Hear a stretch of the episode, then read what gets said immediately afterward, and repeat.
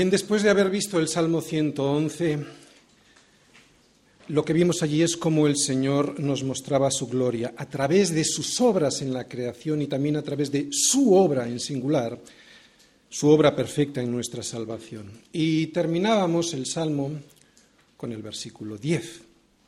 Este versículo era un salmo en el que el salmista llegaba a una conclusión razonada, contundente, sólida, certera.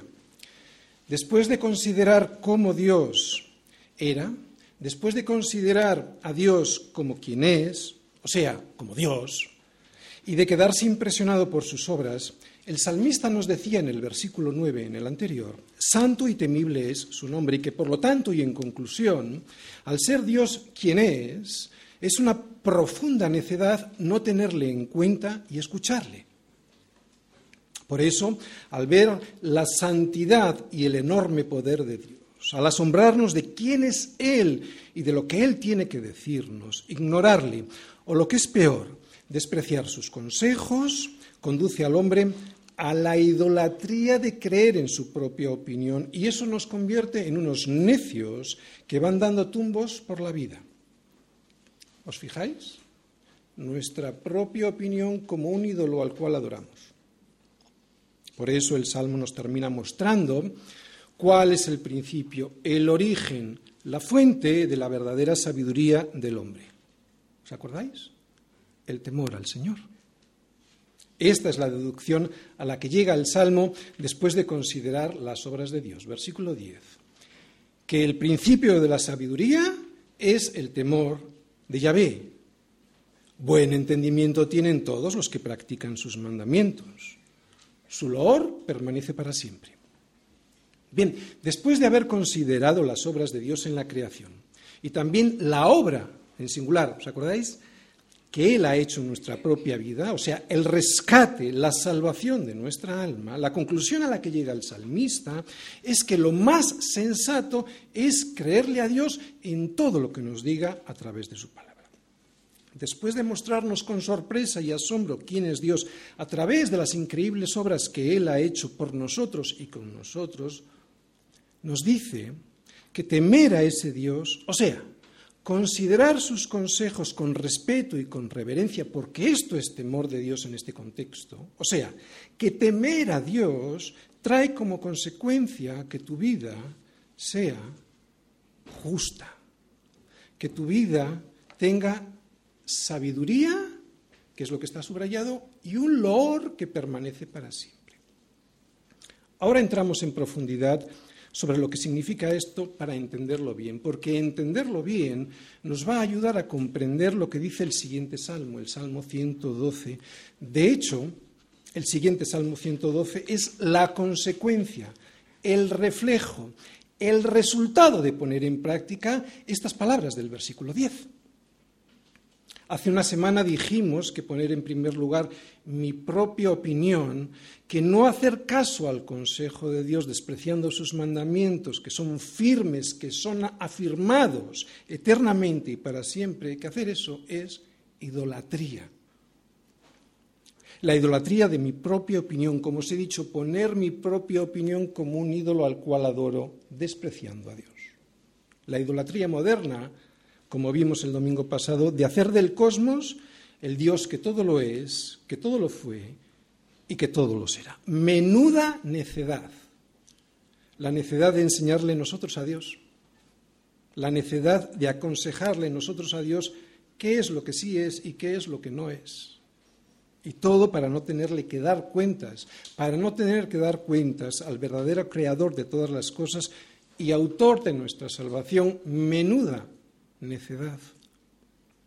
Sin embargo, cuando uno considera a Dios, cuando ve lo grande que es y que está en todos los sitios, cuando sabes que ha creado el universo entero y que por eso mismo ese universo entero no es capaz de contenerle, cuando sabes todo esto, uff, temor, temor de Dios, respeto a Dios, deseos de que ese Dios me hable y me enseñe. Es el respeto a Dios y a sus mandamientos lo que me hará sabio.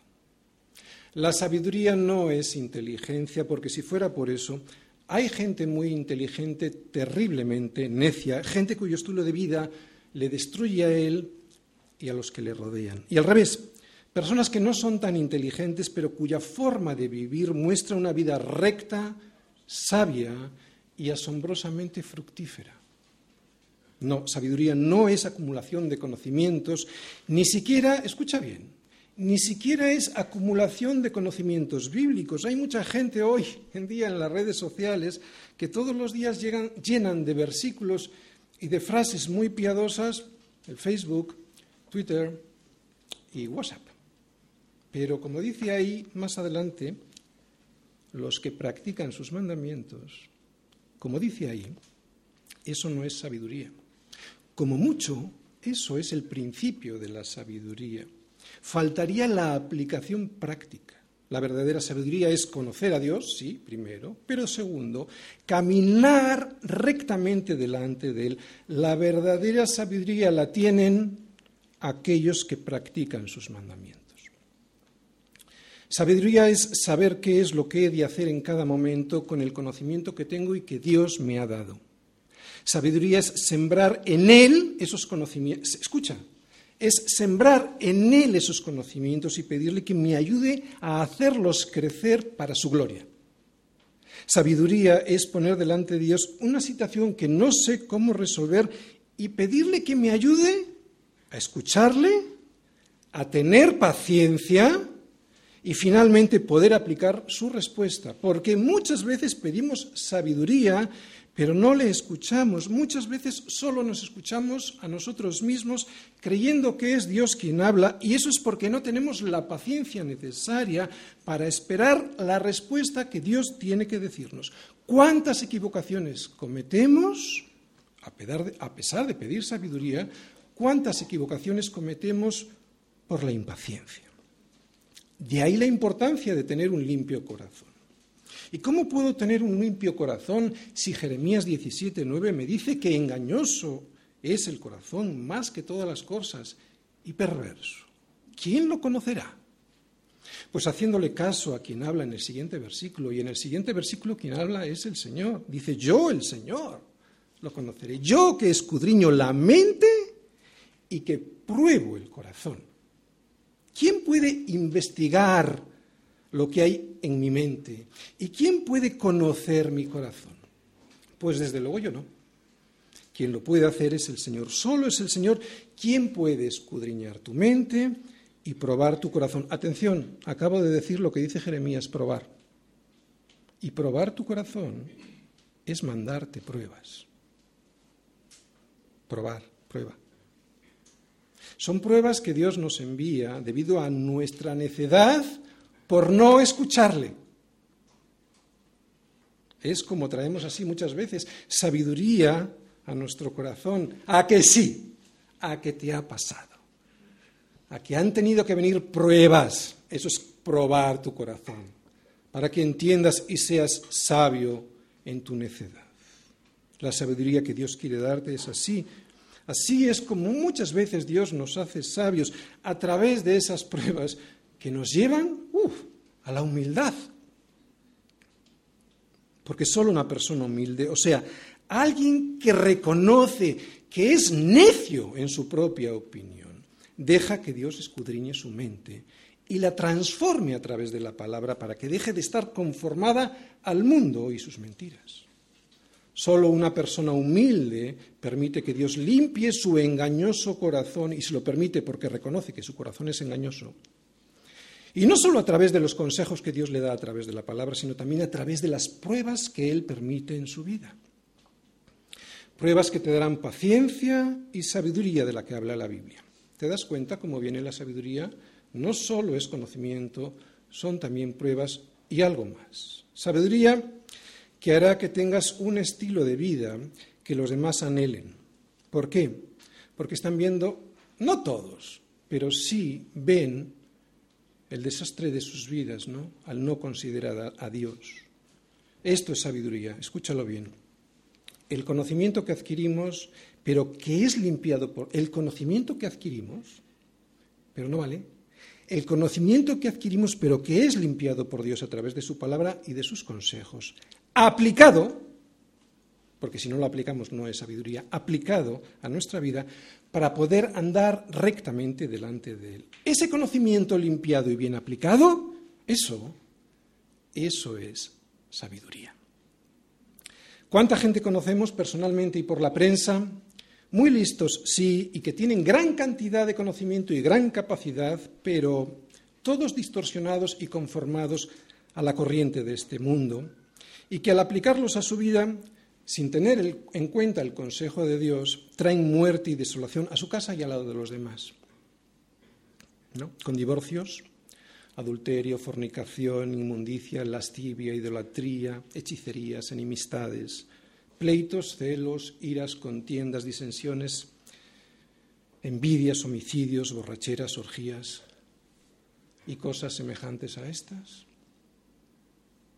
No, evidentemente eso no es sabiduría. Sabiduría es otra cosa. La sabiduría solo la da Dios. ¿Y a quién? Solo la da Dios a aquellos que le respetan y le tienen en cuenta, al entender quién es Él y quién es el hombre. O sea, el principio de la sabiduría es el temor del Señor, principio que hace que apliques a tu vida los mandamientos y consejos que Dios te da a través de su palabra y de, y de tu comunión con Él. Y fíjate en otra cosa que nos trae el temor de Dios. No solo nos traerá sabiduría, dice que trae algo más. Pone ahí un loor que permanece para siempre. Bien, este loor puede ser entendido en dos sentidos, hacia Dios o de Dios hacia nosotros. Lo explico. O una alabanza que nosotros le damos a Dios y que solo Él se merece y que permanecerá para siempre. ¿Por qué permanecerá para siempre? Porque aquí le alabamos y cuando estemos en su presencia también lo haremos. O un elogio que le otorga a Dios, que le otorga a Dios a sus hijos, que le otorga a Dios a sus hijos y que también es para siempre porque una vida de obediencia a Dios hace que Él nos dé un elogio, o sea, una corona de vida, de justicia, una corona incorruptible de gloria que permanecerá para siempre. ¿Entiendes? Y yo creo que probablemente este versículo se refiera a ese elogio de Dios hacia sus hijos porque es lo que el contexto nos hace entender. Fíjate lo que dice el versículo 10. El principio de la sabiduría es el temor de Yahvé.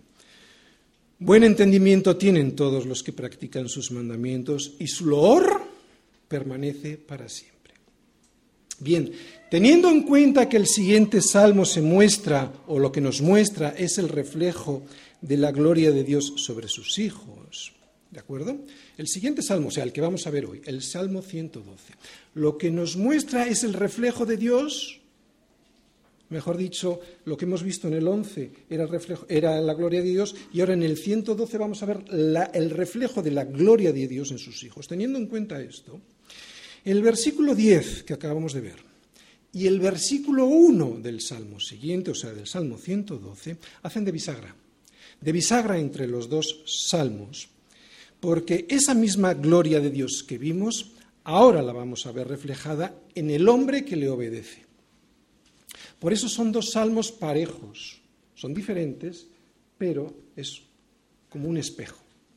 En ambos versículos, en el 10 que acabamos de ver del Salmo 111 y en el 1 del Salmo 112 que ahora vamos a ver, hay un mismo principio. Ya veréis cuando lo leemos, hay un mismo principio. ¿Cuál es? Que cuando un hombre tiene temor de Dios, o sea, que cuando alguien le tiene en cuenta y obedece a sus consejos, eso le hace bienaventurado porque trae sabiduría y vida eterna. Beneficios que ahora vamos a ver desarrollados en el Salmo 112, versículos del 1 al 10. Bienaventurado el hombre que teme a Yahvé y en sus mandamientos se deleita en gran manera. Su descendencia será poderosa en la tierra. La generación de los rectos será bendita. Bienes y riquezas hay en su casa y su justicia permanece para siempre. Resplandeció en las tinieblas luz a los rectos. Es clemente, misericordioso y justo. El hombre de bien tiene misericordia y presta. Gobierna sus asuntos con juicio. Por lo cual no resbalará jamás. En memoria eterna será el justo. No tendrá temor de malas noticias, su corazón está firme, confiado en Yahvé. Asegurado está su corazón, no temerá hasta que vea en sus enemigos su deseo. Reparte, da a los pobres. Su justicia permanece para siempre. Su poder será exaltado en gloria. Lo verá el impío y se irritará. Crujirá los dientes y se consumirá. El deseo de los impíos perecerá. Después de haber visto el Salmo 111, un salmo que nos mostraba la gloria de Dios a través de sus obras, ¿os acordáis? Sus obras en la creación y su obra de salvación en nuestra vida, lo que ahora vamos a ver en el Salmo 112 es la misma gloria de Dios, pero ahora reflejada en aquellos que Él ha salvado de Egipto, del pecado, y a los cuales les ha dado una sabiduría que el mundo no tiene y un loor que en ellos permanecerá para siempre. Si el Salmo 111 habla del Padre, el Salmo 112 habla de sus hijos. Y son unos hijos que Él ha adoptado porque estaban perdidos. Hijos que antes estaban perdidos, pero que ahora han sido rescatados de un enemigo, el pecado, que solo pretendía su desgracia, engañándoles. ¿Cómo les engaña? Con la mentira de siempre. Si seguís vuestra propia opinión, seréis como Dios. Que si en tu propio criterio ves que el árbol es bueno para comer, que es agradable a tus ojos, que es codiciable para alcanzar sabiduría, toma de su fruto y come. Come porque, y aquí viene el engaño, come porque sabe Dios que el día que comas de él serán abiertos tus ojos y serás como Dios, sabiendo el bien y el mal. Y poca gente se resiste a este engaño. Pero la realidad de este engaño es que te quedas desnudo y eres echado de la presencia de Dios. Y es por eso que tu vida aquí es un desastre, porque no tienes la verdadera sabiduría que te evita los tropiezos hasta que reconoces que Él tiene la razón. Y el reconocimiento de que Él tiene la razón es así como empiezan a caminar sus hijos por la senda de los justos como la luz de la aurora, que va en aumento hasta que el día es perfecto. Y este camino, que va en aumento hasta que el día es perfecto, se llama santidad. Los beneficios de la santidad, la alegría de la santidad, Salmos 112. Pregunta muy importante, porque esto va a definir absolutamente nuestra vida. Quiero que prestéis mucha, atención. ¿Se puede obedecer sin alegría? Hombre, pues por poder se puede, ¿verdad? De hecho, es como muchos cristianos hemos vivido durante mucho tiempo, viviendo en la carne. Y por lo tanto, obedeciendo los consejos y los mandamientos de Dios, pero como una pesada carga que no traía alegría a nuestras vidas. ¿Sí? ¿Se puede obedecer a Dios sin alegría? Sí, se puede. Pero según el versículo 1, hacerlo así no tiene ningún sentido, porque hacerlo así no te hace bienaventurado. Y es que este primer beneficio que vemos en el camino del Señor es la alegría.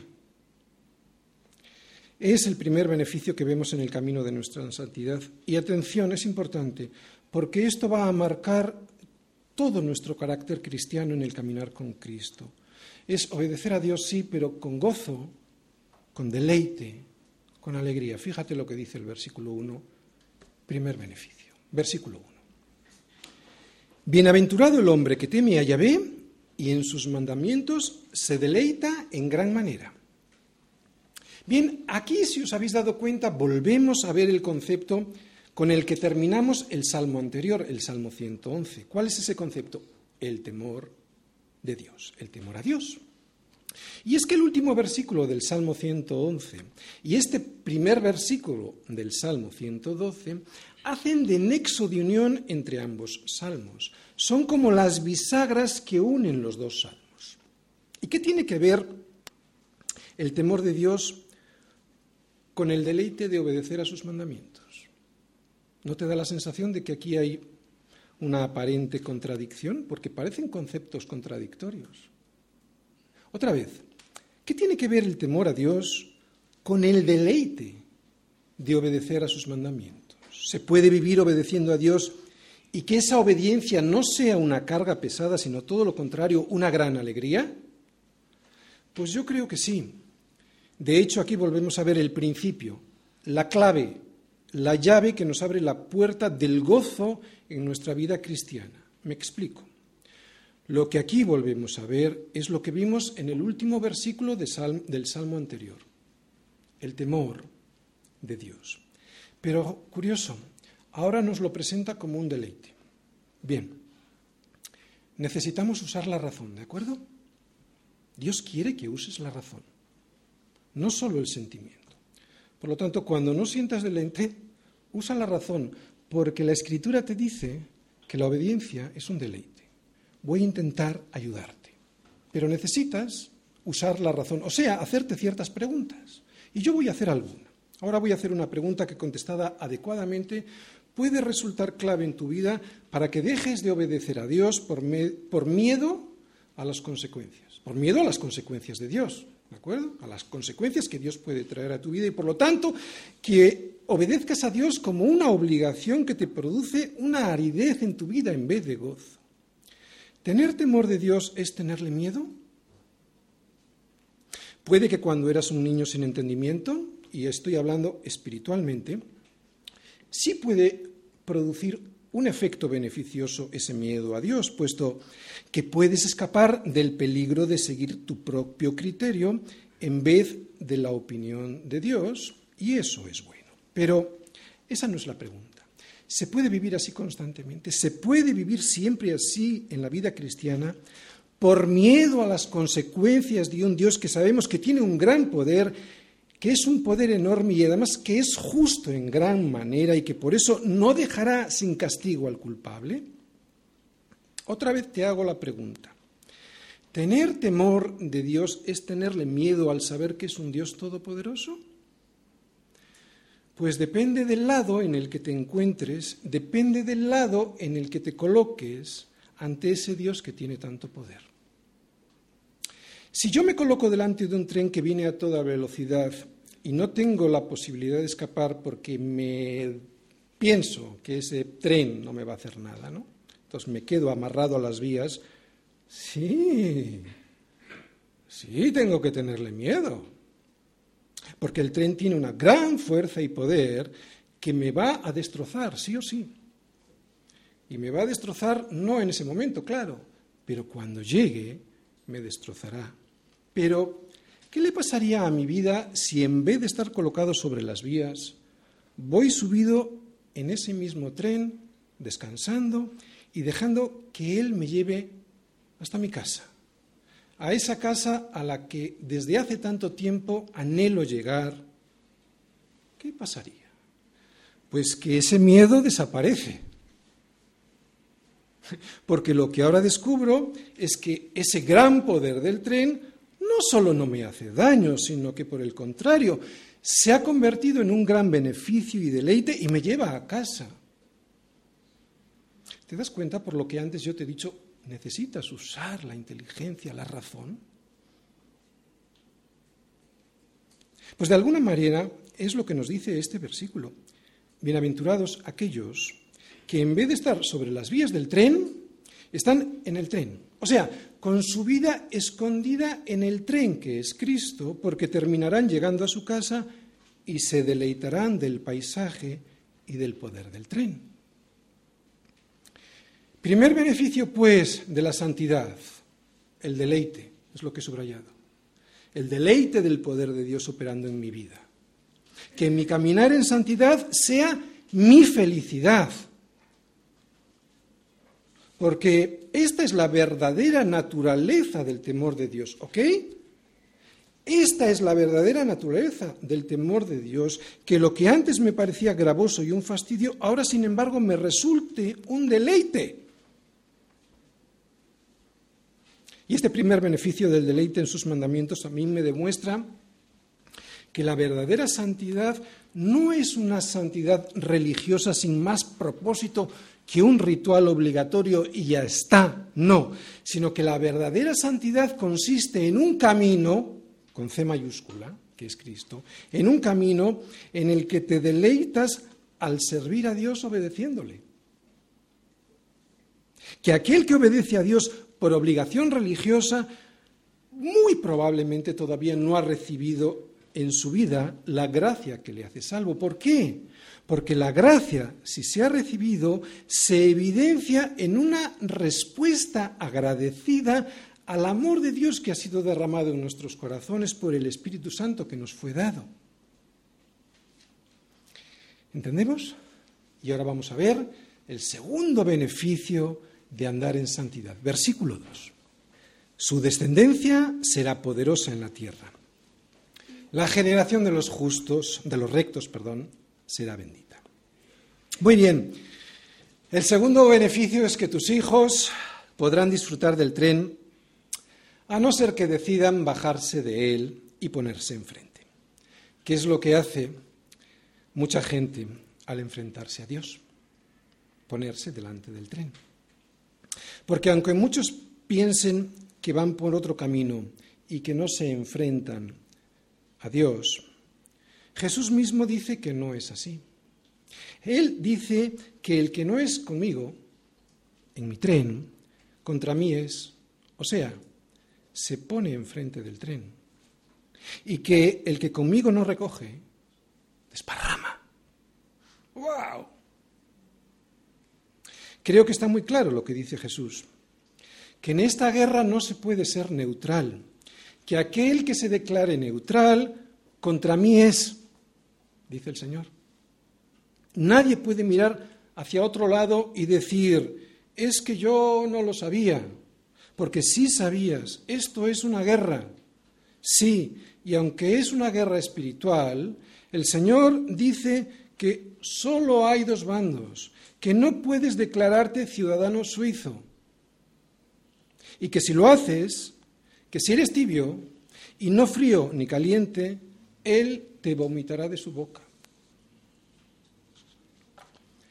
Sus obras son poderosas en la tierra y constantemente te lo están anunciando. Y su descendencia, que no son tus hijos, ahora lo vamos a explicar, pero vamos a hablar de los hijos, ¿de acuerdo? Y tu descendencia, que es la iglesia, la, la descendencia de Dios, por decirlo así, sus hijos son la iglesia, ¿verdad? y su descendencia es poderosa en la tierra. Y su iglesia también te lo está contando. Por lo tanto, sus obras te lo cuentan. Y su descendencia, que es poderosa, su iglesia es poderosa porque tiene la palabra que tiene poder, también te lo cuenta. La iglesia lo cuenta. Porque es a esto a lo que se está refiriendo cuando dice que su descendencia será poderosa. ¿De acuerdo? Este versículo también es un reflejo del versículo 2 del Salmo anterior, ¿no?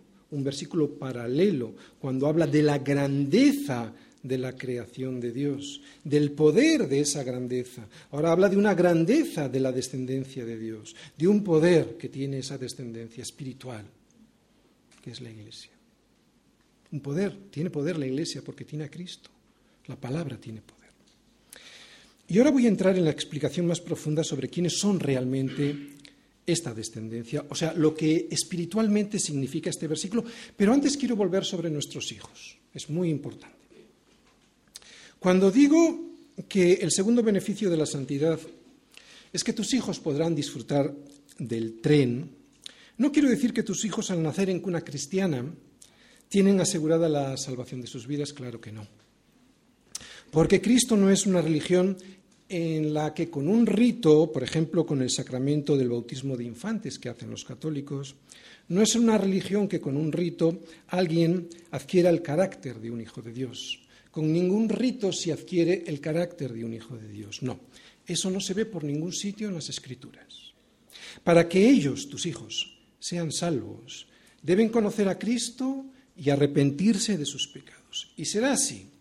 Con ese arrepentimiento y con la aceptación por fe de lo que han oído del sacrificio de Cristo que hizo por ellos en la cruz, lo que hará que reciban el don del Espíritu Santo y sean sellados por Él. Pero sí que es verdad que hay una ventaja, hay un beneficio que se ve en este versículo. Y este beneficio consiste en que tus hijos conocen lo que otros muchos por ahí no conocen. ¿Qué es eso que conocen? Que el tren es poderoso y que si no se bajan, les terminará llevando a un lugar del cual son oriundos. Les llevará a su origen, les llevará a su casa, les llevará a la casa del Padre. Lo creo con todo mi corazón porque el Señor es bueno. Y si tú eres fiel, y esta fidelidad no es un lo que has hecho, engendrar a un hijo biológicamente, no.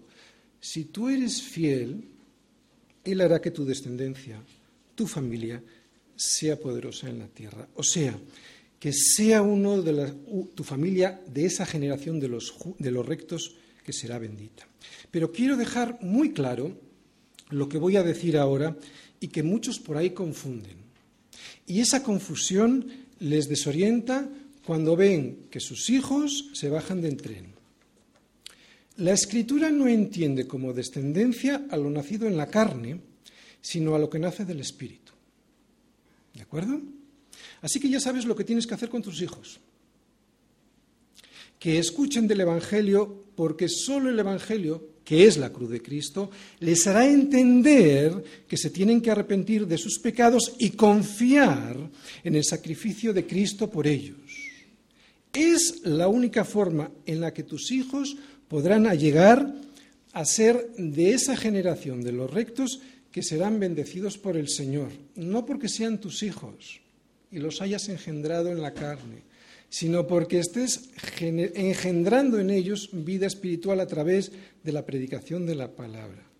Serán bendecidos por el Señor al ir en el tren y no contra el tren.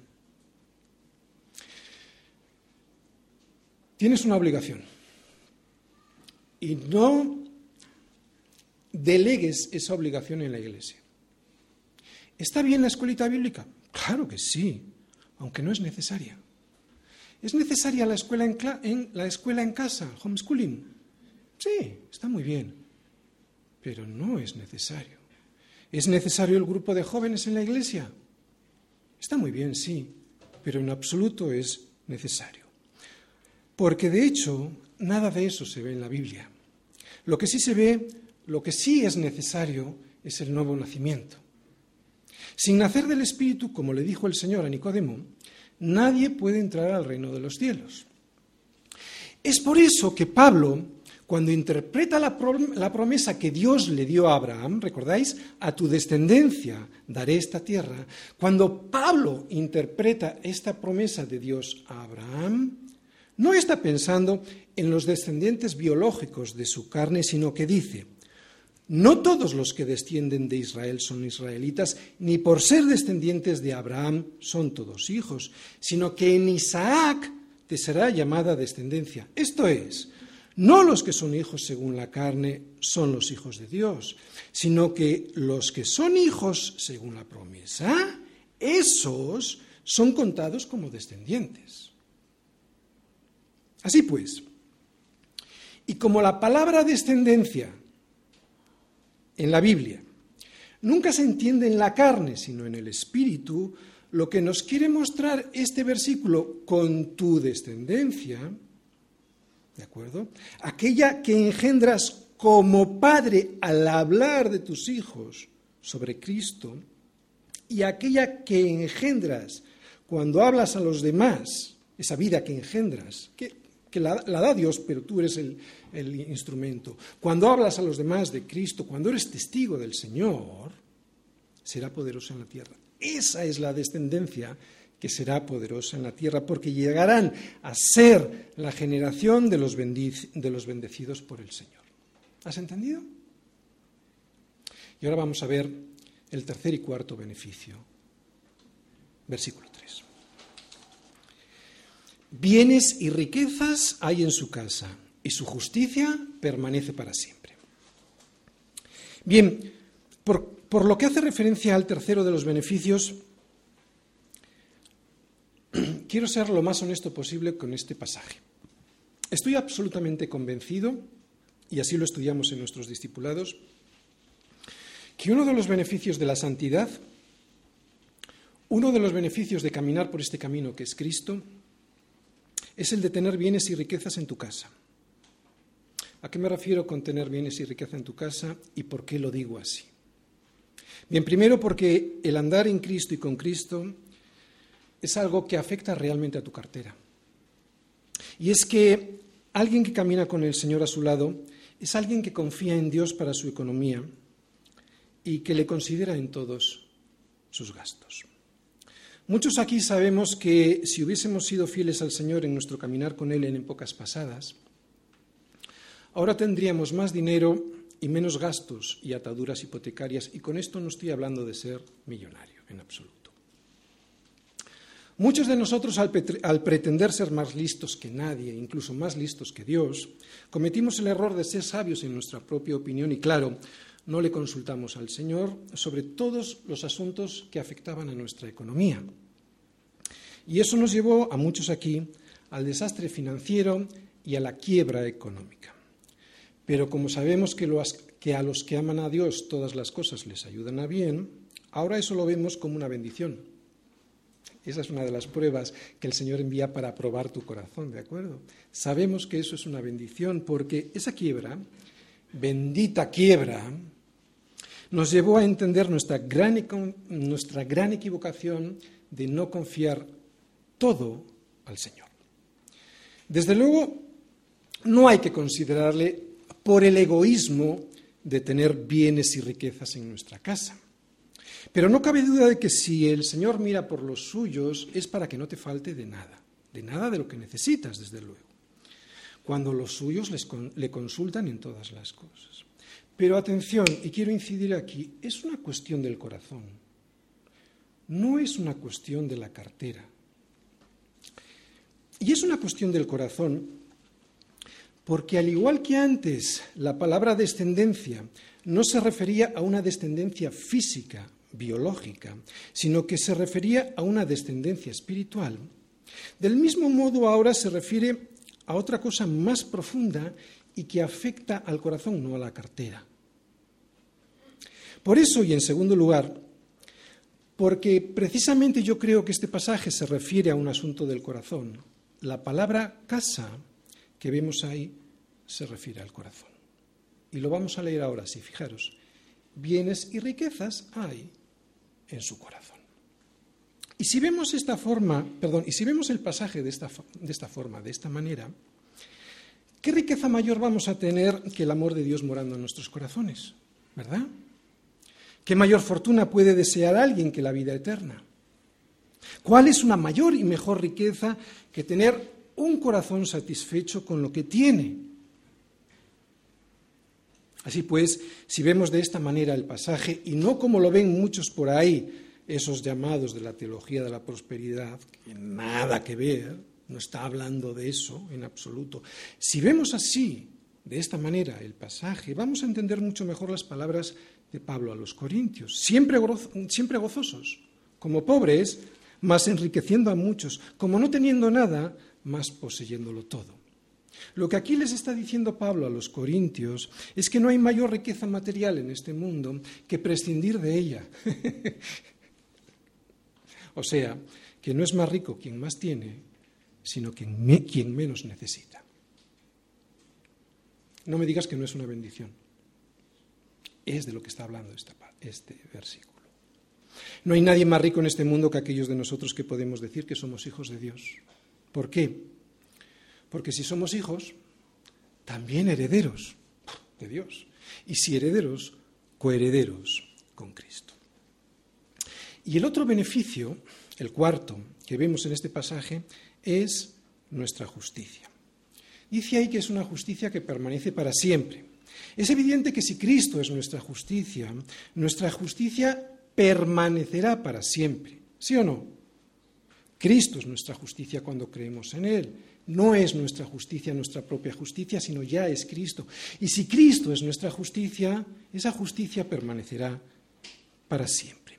Cualquiera de nosotros que haya creído en Cristo como su Salvador, no solo ha sido perdonado, o sea, hecho inocente, sino que le ha sido, le ha sido imputada una justicia, Cristo mismo, y ha sido hecho, pues, justo con una justicia que nunca será puesta en duda y, por lo tanto, con una justicia que será para siempre.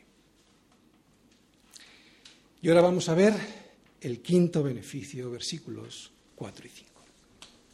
Resplandeció en las tinieblas luz a los rectos. Es clemente, misericordioso y justo. El hombre de bien tiene misericordia y presta. Gobierna sus asuntos con juicio. Bien, si recordáis en el salmo anterior vimos cómo era el carácter de Dios a través del pacto que él hizo con sus hijos, pues de igual manera ahora podemos ver esas mismas características, las características de Dios que vimos en el salmo anterior, pero ahora reflejadas en sus hijos, o sea, como parte del carácter de Dios, reflejadas esas características en sus hijos. Lo primero que vemos, y antes de entrar en el quinto de los beneficios de ser un hijo de Dios, es que la luz resplandece sobre las tinieblas a aquellos que son rectos. No sobre todos, sino sobre los hijos de Dios, sobre los rectos. Es lo que dice la primera parte del versículo 4. Esta luz te va a hacer ver lo que antes no veías, y, y eso es una de las cosas que te hace también sabio, ¿verdad? Una de las cosas que antes no veías y que ahora sí que ves es que el Señor lo gobierna todo y también tus asuntos económicos. Por eso puedes hacer las cosas con amor, con misericordia y justicia y al mismo tiempo con juicio sano o con sano juicio. Las dos cosas. Y acabo de adelantar ¿En qué consiste este beneficio? Porque este beneficio lo vemos compuesto de dos partes, ¿de acuerdo? Son dos caras de la misma moneda, lo he subrayado ahí. La primera lo vemos en el versículo 4 y la otra cara de la misma moneda lo vemos en el versículo 5. Voy a explicar la primera y luego la segunda, pero os adelanto que el verdadero carácter al que hace referencia este beneficio ha de estar comprendido por las dos partes, si no, no resulta un beneficio correcto. ¿Vale? Primera parte. Los rectos, que son aquellos que caminan delante de Dios rectamente con el Señor porque andan bajo su dirección y sus, y sus estatutos, dice ahí que son clementes, misericordiosos y justos. Y este beneficio proviene de la luz que viene de lo alto y resplandece sobre ellos. Una persona que tiene temor de Dios, escúchalo bien, para que reflexionemos. Una persona que tiene temor de Dios no tiene temor a quedarse sin dinero. Por eso es misericordioso y presta. Estoy hablando de la primera parte, ¿de acuerdo? Lo vuelvo a repetir. Una persona que tiene temor de Dios no tiene temor a quedarse sin dinero, por eso es misericordioso y presta. No es alguien al que le preocupe el dinero en el sentido de andar siempre agobiado por la falta o abundancia de él. Es alguien que confía en Dios y su provisión. Y su provisión. Por eso presta. ¿Por qué? Pues porque sabe que todo lo que tiene no es suyo, él solo es un administrador de lo que Dios le ha concedido, es un administrador de lo que Dios le ha concedido, y es aquí donde entra la segunda parte de este beneficio. La segunda parte está en el versículo 5 y dice que el recto, recordamos que es el que tiene el temor de Dios, no tiene temor a quedarse sin dinero porque sabe que todo es de Él y que ese beneficio que Dios le da, el de no tener temor de quedarse sin dinero, eh, se lo produce Dios a su vida porque es Dios quien da y es Dios quien quita. No me digas que esto no es un beneficio, no estar siempre temeroso de esas cosas, ¿no? Pero que no tenga ese miedo no impide que cuando preste lo haga con prudencia. Esto lo que significa es que gobierna sus asuntos con juicio. No tenemos que fiarlo todo al cálculo económico, pero tampoco podemos hacer las cosas a lo loco diciendo, ten fe, ya verás como seguro que te sale todo bien, porque se requiere diligencia en los administradores para que cada uno de ellos sea hallado fiel. Y esto lo que significa es que la verdadera piedad nunca es irresponsable. No tenemos que fiarlo todo al cálculo económico, como cuando, por ejemplo, unos jóvenes deciden casarse, pero no lo harán hasta que tengan esto o tengan lo otro, y si no tienen esto, pues no terminarán por decidirse porque es necesario tenerlo todo. No. No tenemos que fiarlo todo al cálculo económico, pero tampoco debemos ser insensatos. Creo que estoy siendo muy claro. Se trata de un equilibrio, porque ser recto no significa ser un insensato. Pero de todas formas, el resultado práctico de cómo actuar en cada uno de los casos que se nos presenten en la vida será el siguiente. Si tenemos una buena relación con el Señor, Él, si tenemos una buena relación con el Señor, Él hará que su luz resplandezca en las tinieblas. Y atención, atención, no te olvides de que este quinto beneficio consta de dos partes.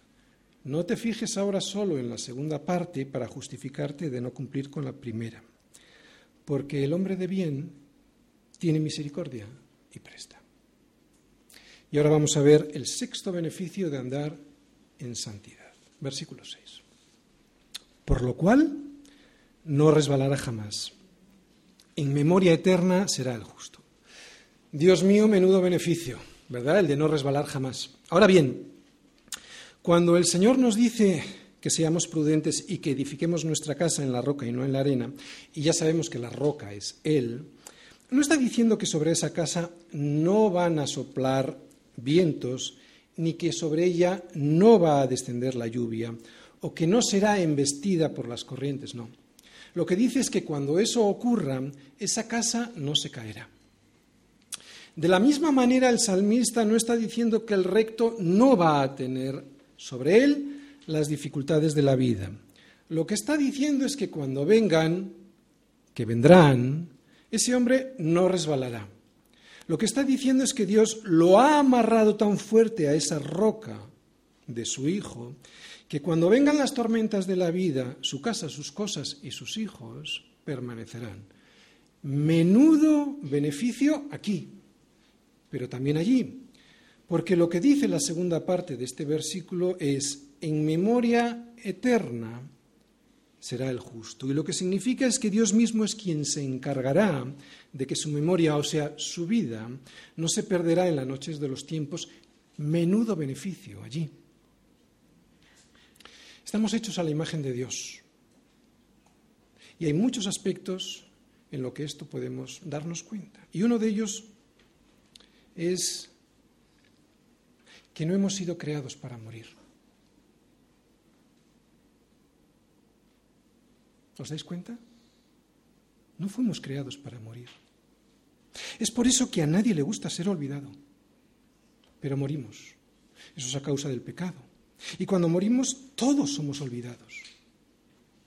Todos. Puede que tengan que pasar unos cuantos años, pero después de una generación normalmente, algunos los más famosos, algo más, pero ya nadie después se acuerda de quién había sido. Sin embargo, la única manera de no ser olvidado consiste en ser uno de los justos delante del Señor.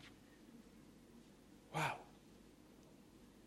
¡Wow! Lo que anhela tu corazón porque no fuiste creado para morir. Porque Dios no nos olvidará, o sea, que Él se acordará de quién eres tú y de quién soy yo para venir a recogernos y llevarnos a casa. Y ahora vamos a ver el séptimo beneficio de andar en santidad, versículos 7 al 9. No tendrá temor de malas noticias. Su corazón está firme, confiado en Yahvé. Asegurado está su corazón. No temerá hasta que vea en sus enemigos su deseo. Reparte, da a los pobres, su justicia permanece para siempre, su poder será exaltado en gloria. Al igual que antes, aquí no dice que no vendrán malas noticias a tu vida. Lo que dice es que cuando vengan, tu corazón no resbalará.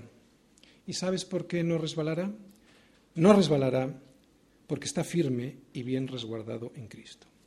Si esto es así, claro es interesante, porque necesitamos estar bien firmes en Cristo para que este, este beneficio de la santidad se pueda cumplir de verdad en nuestra vida, porque es un beneficio.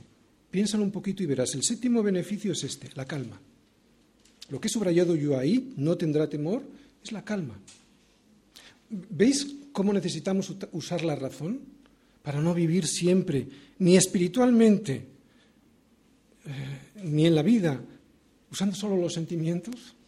Los sentimientos deben de ser la conclusión de nuestra razón, de lo que sabemos, y saber no es un sentimiento, de lo que sabemos del Señor con nosotros. Vuelvo a repetirlo, este beneficio es la calma. Necesitamos, cuando no tenemos este beneficio, usar la razón y recordar esto.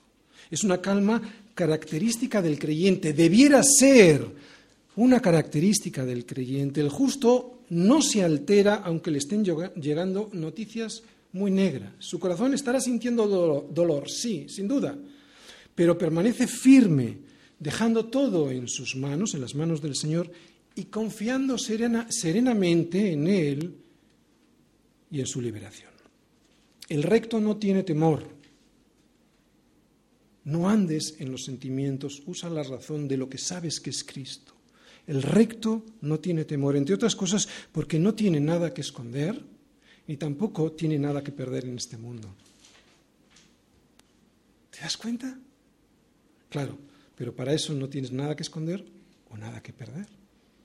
Si estás amarrado a las cosas de este mundo, tienes cosas que perder y entonces tienes temor cuando viene una crisis. Otra vez, el recto no tiene temor, entre otras cosas, porque no tiene nada ni que esconder ni que perder. El que sí tiene algo que esconder y que perder vive en una constante incertidumbre porque teme ser descubierto y teme perder lo que tiene. Pero el recto no.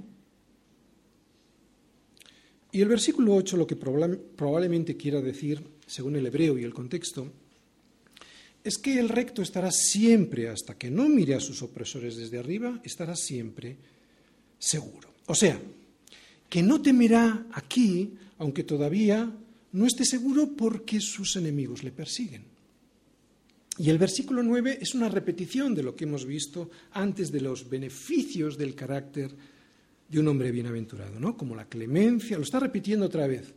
La clemencia, la bondad que hemos visto antes. Y yo creo que lo repite para dejar clara una cosa, que la imagen de la piedad no solo es piedad vacía, que va acompañada de misericordia. Y eso nos demuestra si nuestra piedad es real, auténtica y no simulada. Por eso yo creo que lo repite aquí. Pero es lo que hemos visto antes, misericordia, clemencia, etc. Y ahora hemos terminado los beneficios, pero viene un contraste. Ahora viene el contraste entre los beneficios que acabamos de ver del recto comparándolos con el fin al que le espera al impío, versículo 10. Todo esto lo verá el impío y se irritará, crujirá los dientes y se consumirá. Pero el deseo de los impíos perecerá. Este versículo, si os dais cuenta, contrasta con el resto. Está puesto al final ¿Para qué? Para que resalte todavía más lo que acabamos de ver. ¿Y qué es lo que acabamos de ver? Pues la bendición que significa tener los beneficios del carácter de Dios en nuestra vida. Y lo que nos muestra es la actitud que tiene el impío ante el justo que ha sido bendecido por Dios. ¿Qué dice? Dice que se irrita y le crujen los dientes. Pero no solo dice que se irrita y que le crujen los dientes, dice que se consumirá. Yo conozco a personas que se consumen en vida solo por la envidia de ver a alguien que es bienaventurado. O sea, que tiene la bendición de Dios sobre su vida. Debe ser horrible vivir así, consumiéndose en vida y crujiéndole los dientes al ver que hay uno que está enfrente que es bendecido por el Señor. No estoy hablando de dinero, ni, no estoy hablando de estas cosas, estoy hablando del bendición espiritual.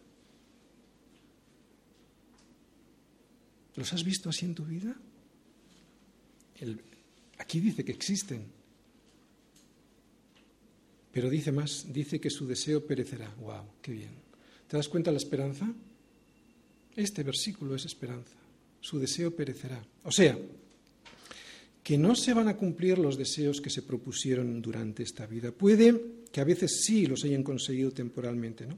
Una familia, una empresa, prosperidad, unos hijos, pero lo que dice es que al final todo eso en él perecerá, no permanecerá, será destruido, serán unos desgraciados, porque sin Dios nada vale la pena ni aquí ni mucho menos allí. El crujir de dientes no solo es un estado en el que se encuentran temporalmente aquí los impíos, también es un estado permanentemente allí. El lloro y crujir de dientes, como nos dijo Jesús, es el estado en el que quedan aquellos que son echados fuera de la presencia de Dios. Y este estado no solo significa que se lamentarán de su situación, lloro, también significa que seguirán deseando con todas sus fuerzas destruir al justo, pero que al no conseguirlo se enfurecerán, crujir de dientes. Penosa situación. En definitiva, este versículo lo que te está diciendo a ti y a mí es que nos llegará un día en el que la maldad desaparecerá para siempre. Termino, muy corto, solo dos frases. Quiero terminar de la misma manera que como empieza el Salmo. Versículo 1, primera parte, que dice, Bienaventurado el hombre que teme al Señor. Y yo te lo voy a resumir con otra frase. Teme a Dios y no tendrás que temer a ninguna otra cosa.